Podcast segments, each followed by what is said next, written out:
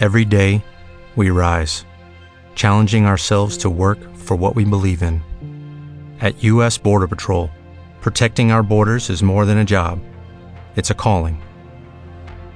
Agents answer the call, working together to keep our country and communities safe. If you are ready for a new mission, join U.S. Border Patrol and go beyond. Learn more at cbp.gov/careers.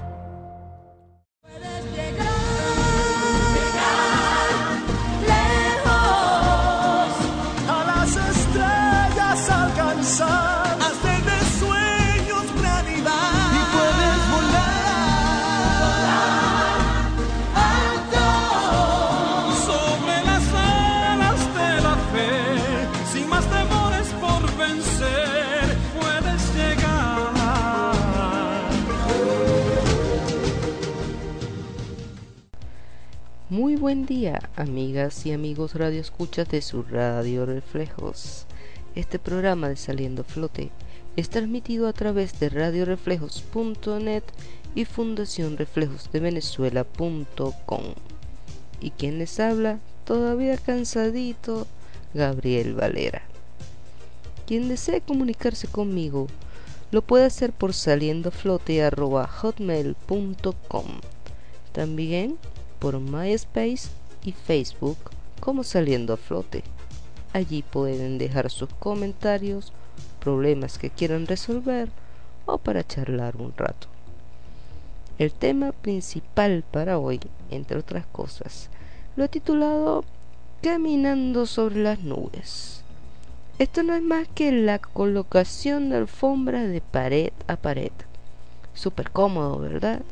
Claro, para aquellos que no les dé alergia este tipo de revestimientos para pisos. Así que comienzo de una vez.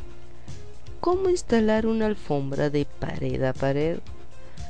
Las alfombras siguen siendo una buena elección en materia de pisos. Proveen confort y abrigo. Son buenas absorbentes del ruido, fáciles y rápidas de instalar y muy agradables para caminar sobre ellas. Las alfombras pueden ir pegadas solo en los bordes o sobre toda la base. Si el recinto tiene un tráfico normal o moderado, solo pegaríamos en los bordes. Pero antes de comenzar, tengamos en cuenta lo siguiente. Preparar la base para evitar que la alfombra copie las irregularidades del piso. La instalación debe hacerse sobre una superficie completamente limpia, seca, lisa y libre de imperfecciones. Trabajar con ventanas abiertas y buena ventilación y no fumar mientras trabajamos, ya que el pegamento es inflamable y por supuesto podríamos accidentalmente dañar la alfombra. Llevar el rollo a la habitación. Antes de empezar a instalar, determinar la forma en que llegará con su alfombra hasta la habitación. Este paso, que parece tonto, puede constituirse un obstáculo importante a la hora de instalar una alfombra, pues no siempre es posible entrar con el rollo hasta el lugar donde se va a trabajar y desenrollarla de manera que pueda quedar manejable para estirarla y cortarla. Si tenemos un solo rollo grande para alfombrar varias piezas, es mejor que lo mantengamos en un lugar aparte. Dejar los rollos de alfombra por uno o dos días en otra área bien ventilada para que se eliminen los vapores antes de la instalación. Planificar al comienzo el sentido de colocación de la alfombra. Para ello necesitamos conocer el ancho del rollo. En general vienen de 3,5 a 4 metros. El largo será siempre variable, según lo hayamos pedido. Uh, una alfombra resiste mejor si se circula sobre ella en sentido perpendicular al ancho del rollo. Prefiere este tipo de sentido en pasillos, accesos, livings, comedor y demás. Puede que signifique ocupar más alfombra, pero la duración y el resultado serán mejores. Tratar de minimizar la cantidad de uniones y cortes y ubicarlos en zonas de poco tránsito o donde se disimulen con facilidad. Considerar también la dirección del viso y asegurarse de cortar e instalar todos los pedazos con el viso en el mismo sentido. Para determinar el sentido del viso, frotamos ligeramente la alfombra con la mano y las fibras se levantarán o aplastarán según el sentido que tenga este.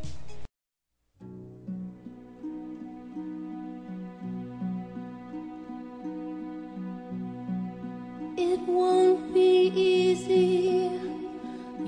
Think it's strange when I try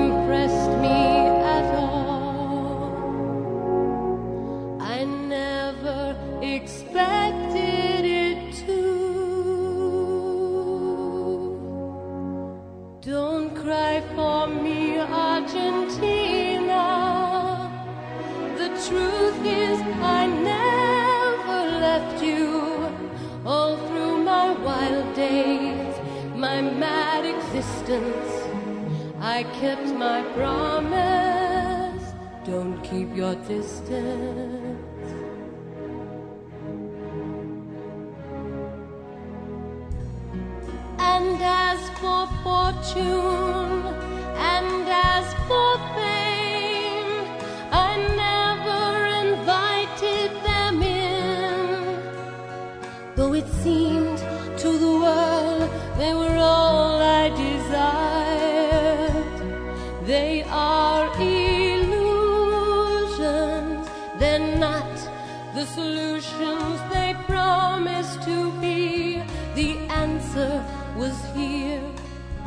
time.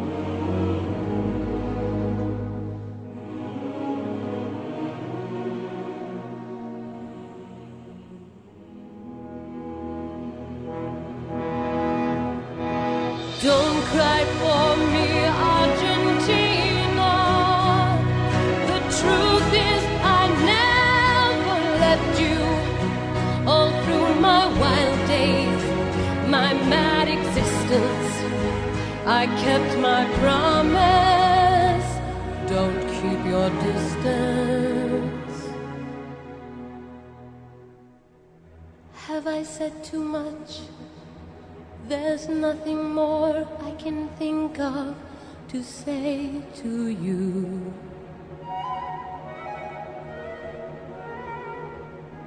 But all you have to do is look at me to know that every word is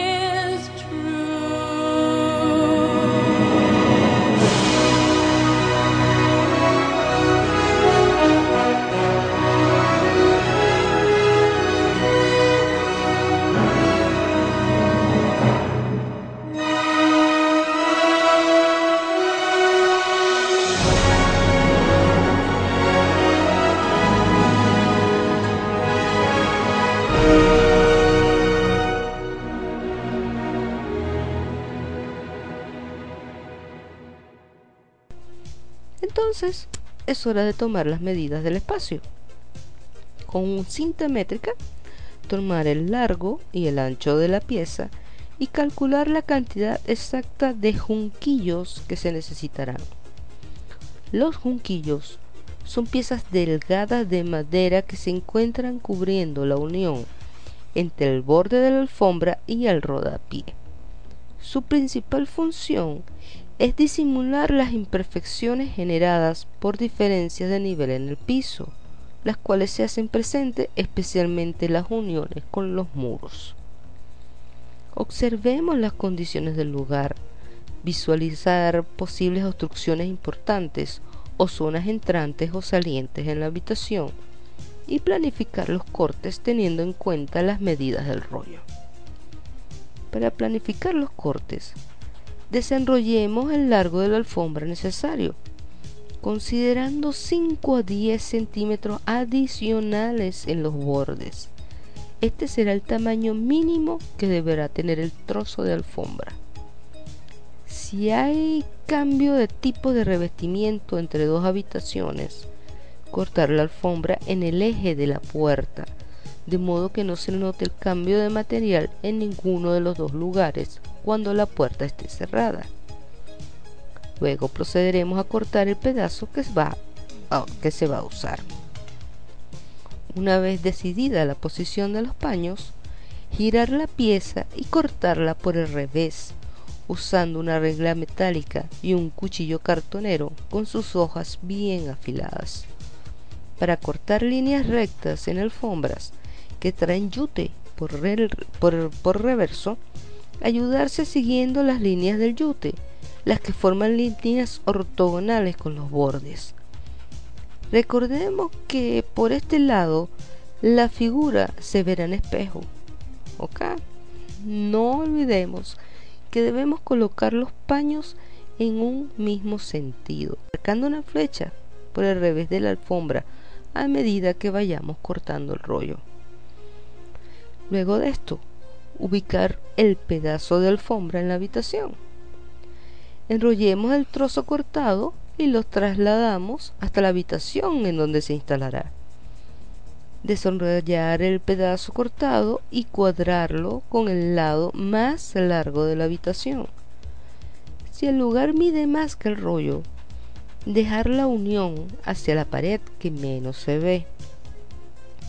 Caminemos por el perímetro de la habitación asegurándonos que la alfombra haya quedado sobresaliendo los 5 a 10 centímetros adicionales sobre todos los muros. Ahora, doblar hacia abajo el trozo de alfombra sobrante, presionando contra el muro para marcar la línea de unión. Con el cuchillo cartonero, cortemos el exceso de material sobre los muros, trabajando por el lado derecho de la alfombra. Recortar también las zonas donde existan obstrucciones como muebles fijos. Para las esquinas hacemos un corte vertical justo en el vértice y luego estirar y cortar los lados. Chévere hasta aquí. Ahora, ¿cómo haremos para unir dos paños de alfombra? Podemos utilizar cinta doble faz especial para alfombras o una banda de tela base. En este último caso, hacer lo siguiente. Traslapar los paños al menos 5 centímetros y cortar el paño superior con tijera, usando como guía para marcar el paño inferior y proceder a cortarlo. Con una llana lisa, aplicar el adhesivo sobre la banda de tela base y los cortes de ambos paños. Esperamos que esté seco el contacto y pegamos. Para pegar la alfombra por el lado largo, limpiemos bien la superficie de apoyo y proceder a pegar la alfombra en el sentido longitudinal partiendo por una esquina. Aplicamos con espátula una capa de pegamento tanto al piso como a la alfombra y dejamos reposar 15 a 20 minutos. Con un paño húmedo limpiamos de inmediato los restos de pegamento que pudieran haber caído en el rodapié. Apoyamos la alfombra e iremos golpeando con un martillo o con el pie para fijarla a lo largo de todo el borde. Ahora seguimos con el lado opuesto. Tensamos la alfombra en sentido longitudinal y pegamos el extremo opuesto de igual forma. Y así seguiremos pegando los lados faltantes. Luego que esté bastante seco el pegamento, recortamos los excedentes de alfombra que hayan quedado en las orillas. En las zonas en donde haya puertas, cortamos la alfombra en el eje de la hoja. Allí pegaremos y luego instalaremos una cubre junta, que, que generalmente son metálicas. Finalmente instalamos los junquillos de terminación en las uniones con los muros. Y eso es todo. Sencillo, ¿verdad? Vamos con musiquita porque esto fue un poquito largo.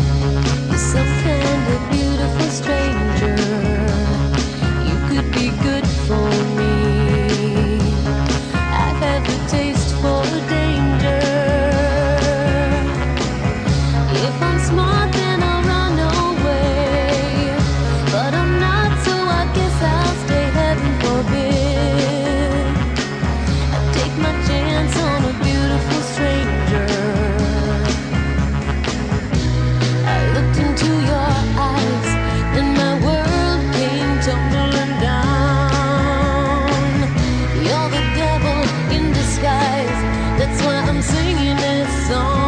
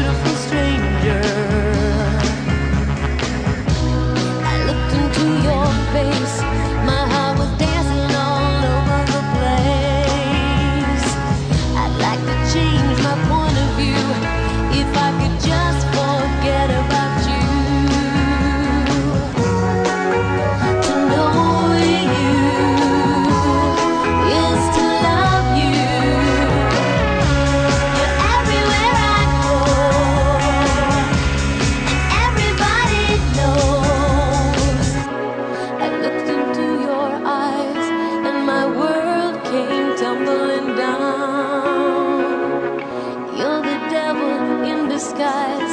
That's why I'm singing this song to you.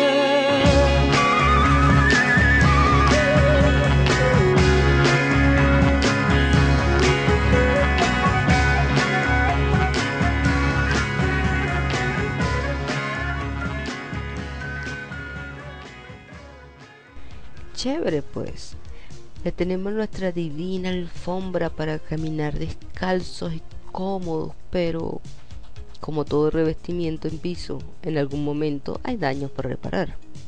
Veamos entonces cómo parchar una alfombra dañada. Si nuestra alfombra tiene una quemadura o una mancha, no desesperemos, se puede reparar. Y para eso no tenemos para qué cambiar toda la alfombra. El secreto es usar un parche redondo ya que es mucho menos notorio que uno cuadrado. Hagamos un parche lo más chico posible para que sea menos visible aún. Con algo de suerte, podemos tener un pedazo de alfombra original guardado precisamente para este tipo de eventualidades. De lo contrario, podemos sacar un pedazo de alfombra debajo del sofá o de algún otro mueble que no sea cambiado de posición. En este último caso, el único problema que podría tener es que el pedazo de alfombra pudiera estar menos desteñido. Así que nos toca ahora dejar nuestra alfombra casi como nueva.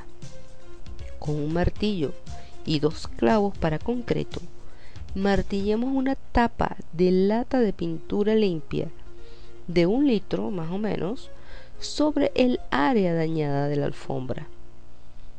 Dejemos la cabeza de los clavos sobresalientes para que puedan ser quitados fácilmente. Usando la tapa como guía y con un cuchillo cartonero con buen filo empezaremos a cortar la alfombra.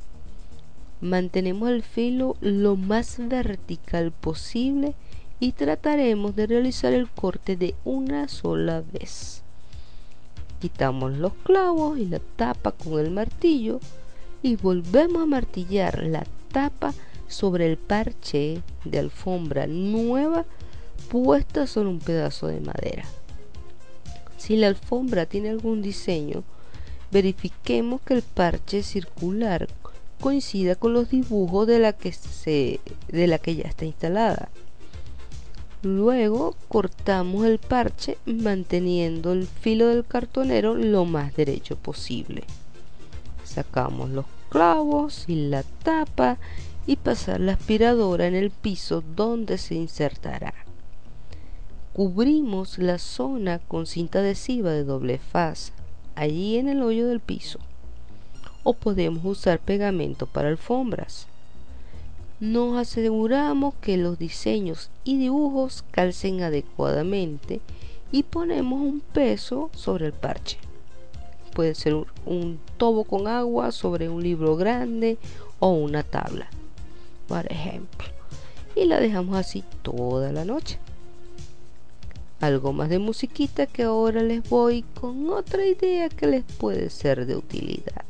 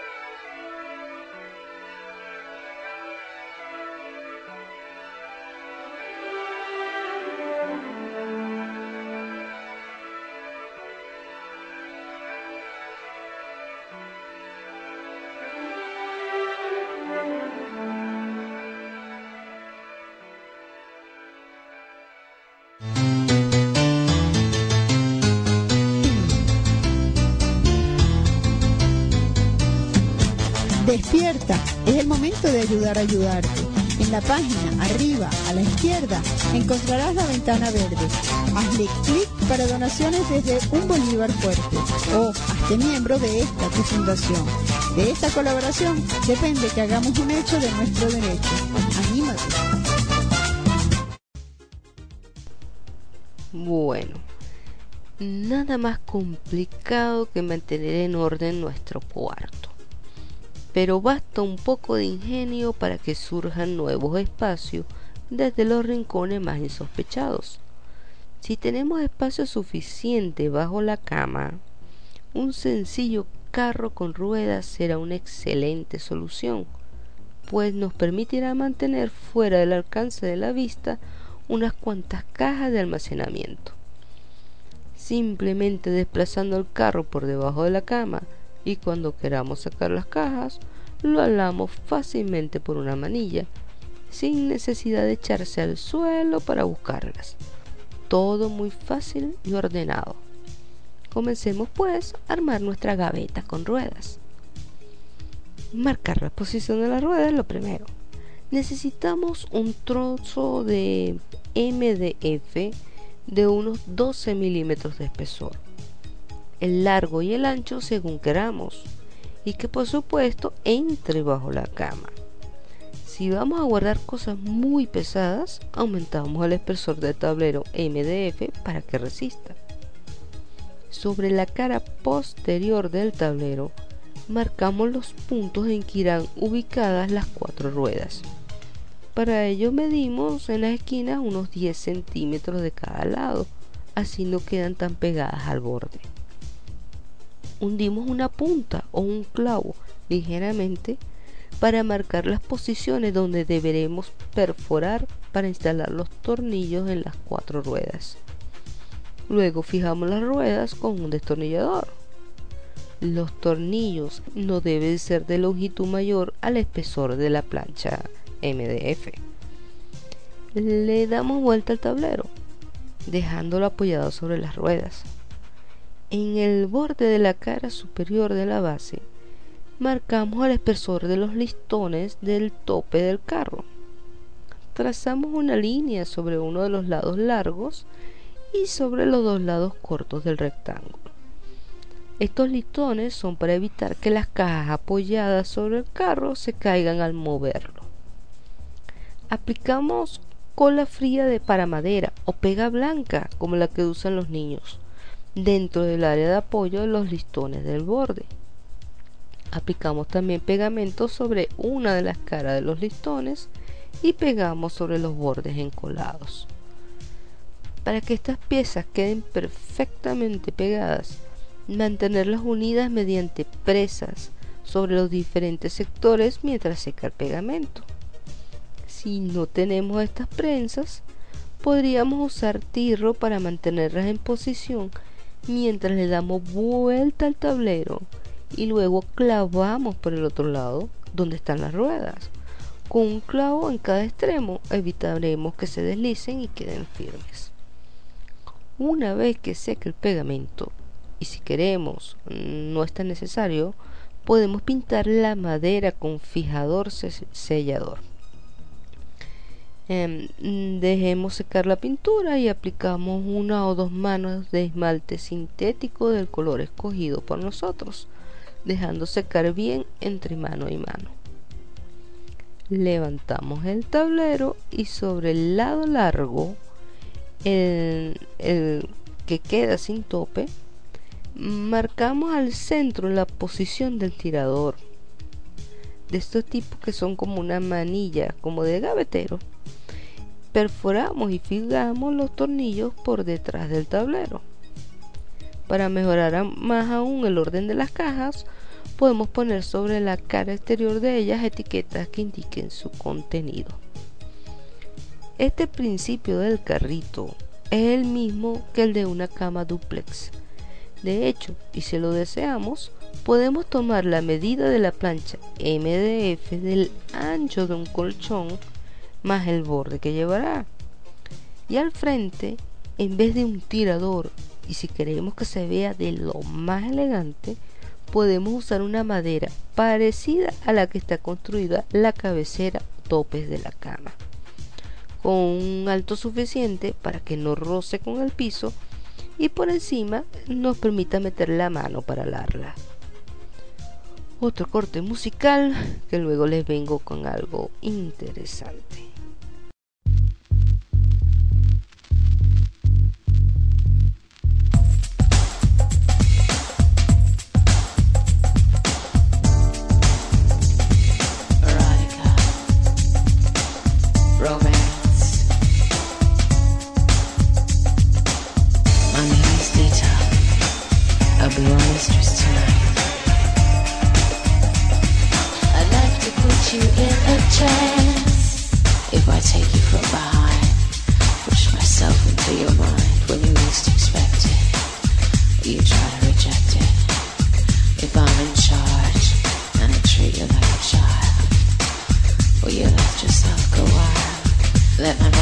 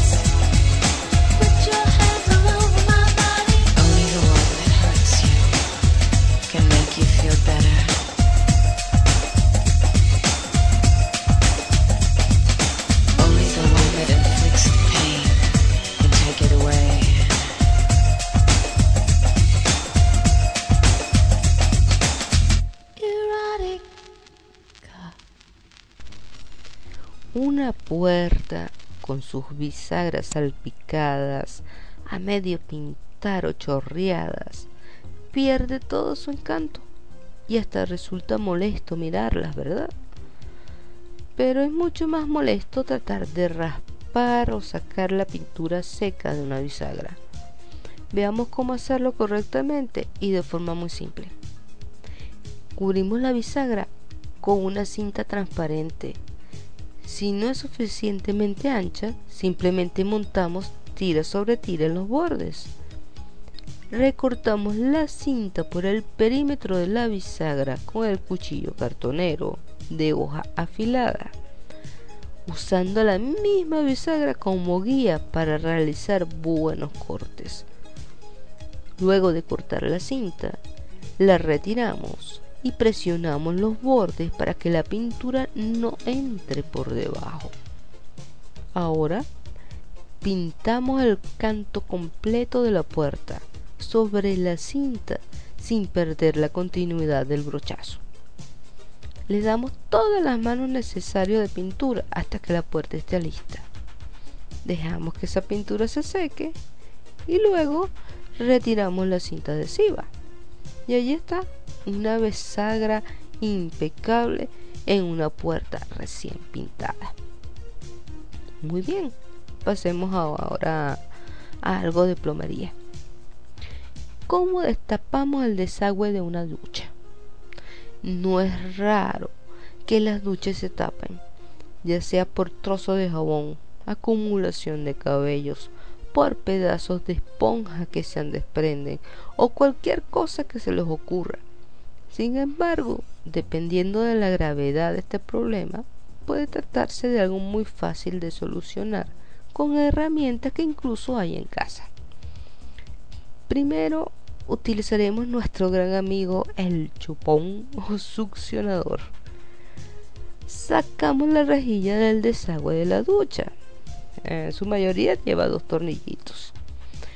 Llenamos la ducha con unos 5 centímetros de agua para cubrir la cabeza del chupón. Empujamos y tiramos de él en forma vertical usando ambas manos. Bombear como mínimo 15 veces con movimientos enérgicos. Chaca, chaca, chaca. En el último intento, tirar fuertemente hacia afuera el chupón. Otra opción, si el chupón no da resultado, es usar una manguera. Mentemos la manguera lo más adentro posible por el desagüe. Envolvemos con trapos la entrada del mismo para evitar que cuando el agua se devuelva no nos mojemos de pie a cabeza. Además que viene con cualquier cantidad de desperdicios que hay en el desagüe que ustedes ni se imaginan. Luego soltamos chorros breves y potentes mientras mantenemos los trapos en posición. Es posible que con esta presión de agua se mueva la obstrucción y despeje la cañería. Si la obstrucción no está en el sifón, sino que más abajo o más allá, quién sabe dónde, usaremos una sonda destapadora de cañerías. Esa sí hay que salir a comprarla en la ferretería. Con la rejilla removida, introducir la sonda por el orificio del desagüe hacia abajo, desenrollando simultáneamente. Dejamos que la manilla de la sonda quede a unos 15 centímetros de la apertura del desagüe. Apretamos el seguro de la manilla que es como un tornillo en forma de mariposa.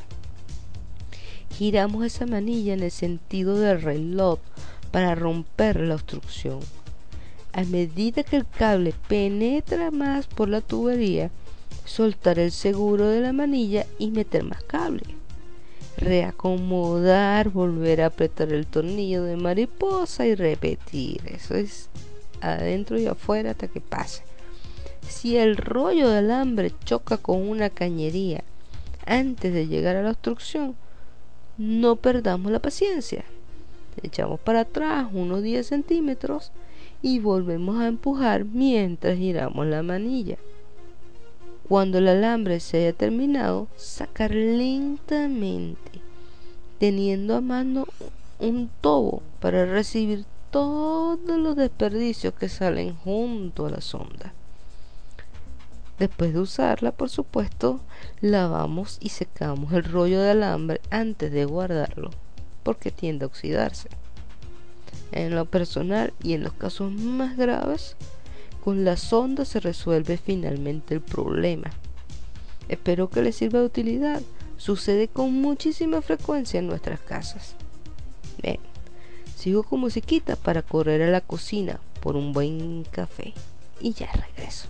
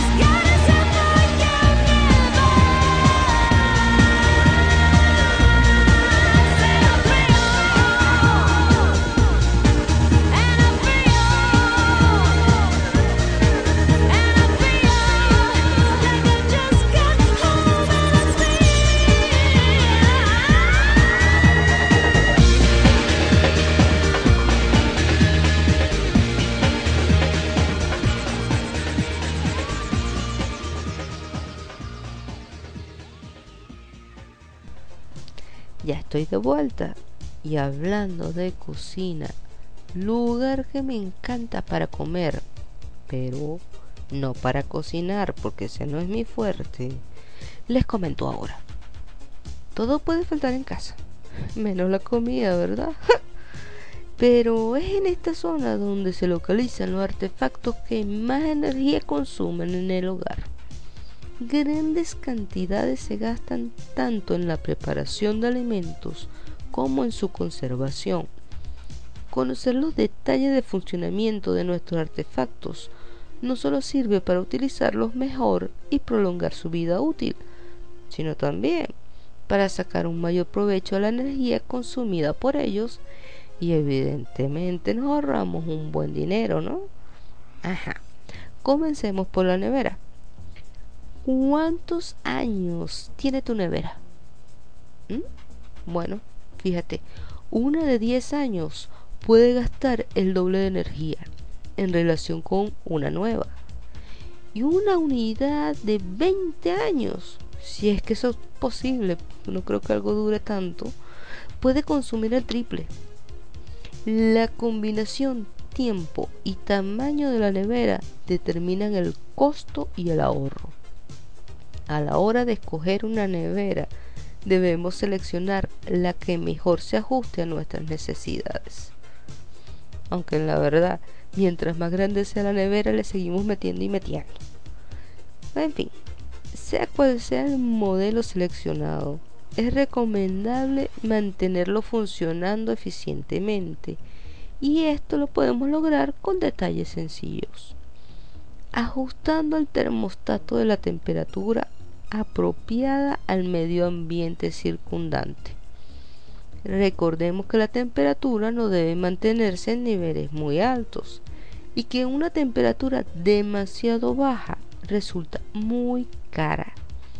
En los niveles intermedios la congelación es óptima y gasta menos energía.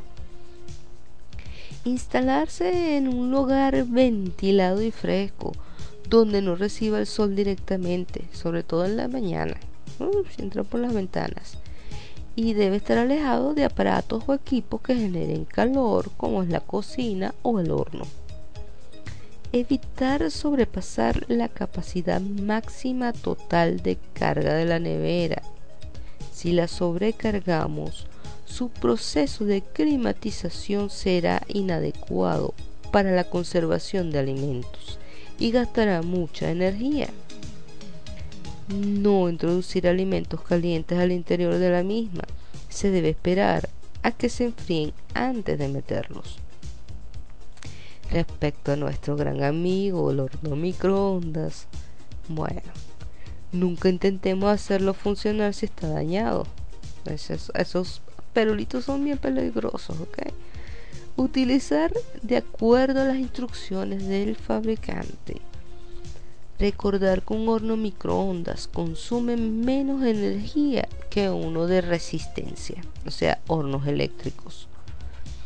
No sobrepasar innecesariamente el tiempo de cocción de los alimentos. Mantener el interior del aparato siempre limpio de residuos. No hacerlo funcionar vacío. Esto puede provocar daños en su interior. También, como siempre dicen, nada que sea de aluminio. Porque cuando pega con los bordes o contra el cristal se forman unos chispazos y bueno, ni les cuento y antes de ponerlo en marcha se debe asegurar que la puerta cierre perfectamente. Ajá, ahora la cocina. Al cocinar alimentos congelados, primero descongelarlos. No cocinar los alimentos con exceso de agua. Mientras más agua se utilice, más energía se va a necesitar. Tratar de preparar toda la comida de una sola vez. Cocinar un plato primero y otro después significa mayor consumo de gas. Mantenerla siempre limpia, especialmente el horno y los quemadores. Evitar cocinar con utensilios de barro o de hierro, pues demoran los procesos de cocción y por lo tanto consumen más energía Los utensilios de cobre, aluminio o pyrex son buenos conductores de calor. Al cocinar con ellos se consume menos gas. Siempre que se pueda, utilizar la olla de presión ahorra tiempo y energía. Encender los quemadores solo una vez que estén listos los recipientes para cocinar y apagarlos antes de retirarlos. Instalar cada utensilio sobre el quemador del tamaño correspondiente para no desperdiciar el calor. Preferir los de fondo ancho, pero si se tiene que utilizar un recipiente con fondo pequeño, ponerlo sobre la ordeña pequeña. Usar la temperatura adecuada al tipo de comida. Por ejemplo, para hervir líquidos o preparar comidas con agua, partir con una temperatura alta y luego bajarla para que se siga cocinando a fuego lento. No abrir a cada rato la puerta del horno para verificar la cocción de los alimentos. Cada vez que se abre, se pierde un 20% del calor acumulado. No usar el horno para calentar alimentos. Preferir unos más pequeños o nuestro amigo microondas, claro. Pues bien, hablando tanto de cocina, como que me voy a preparar un sándwich. Me dio hambre. Así que esto es todo por hoy. Voy a ir a preparar mi comidita. Les recuerdo nuevamente que me pueden encontrar por Facebook o MySpace como saliendo a flote. O para mayor facilidad por la web de Radio Reflejos. Allí encontrarán las grabaciones de los programas de cada semana y videos útiles para todos. Además, pueden escribirme al correo de saliendoaflote.com. Por otra parte, si alguien necesita mis servicios, ya sea para hacerle mantenimiento o reparar su computadora, en planos de AutoCAD, 3D Studio Max, em, sobre todo para arquitectura, ingeniería municipal, em, portales web, foros, diseño gráfico, animaciones flash y por supuesto servicio de reparación y mantenimiento doméstico, escríbame a gabriel.va.cantv.net. Bueno, mi gente, eso es todo por hoy. A guardar la caja de herramientas para seguir escuchando los buenos programas que siguen a continuación. Para la Fundación Reflejos de Venezuela y su voz, radioreflejos.net se despide de ustedes hasta la próxima semana. Gabriel. Feliz día y pásenla bien. Hey, Mr. DJ, Put a record on. I wanna dance with my baby.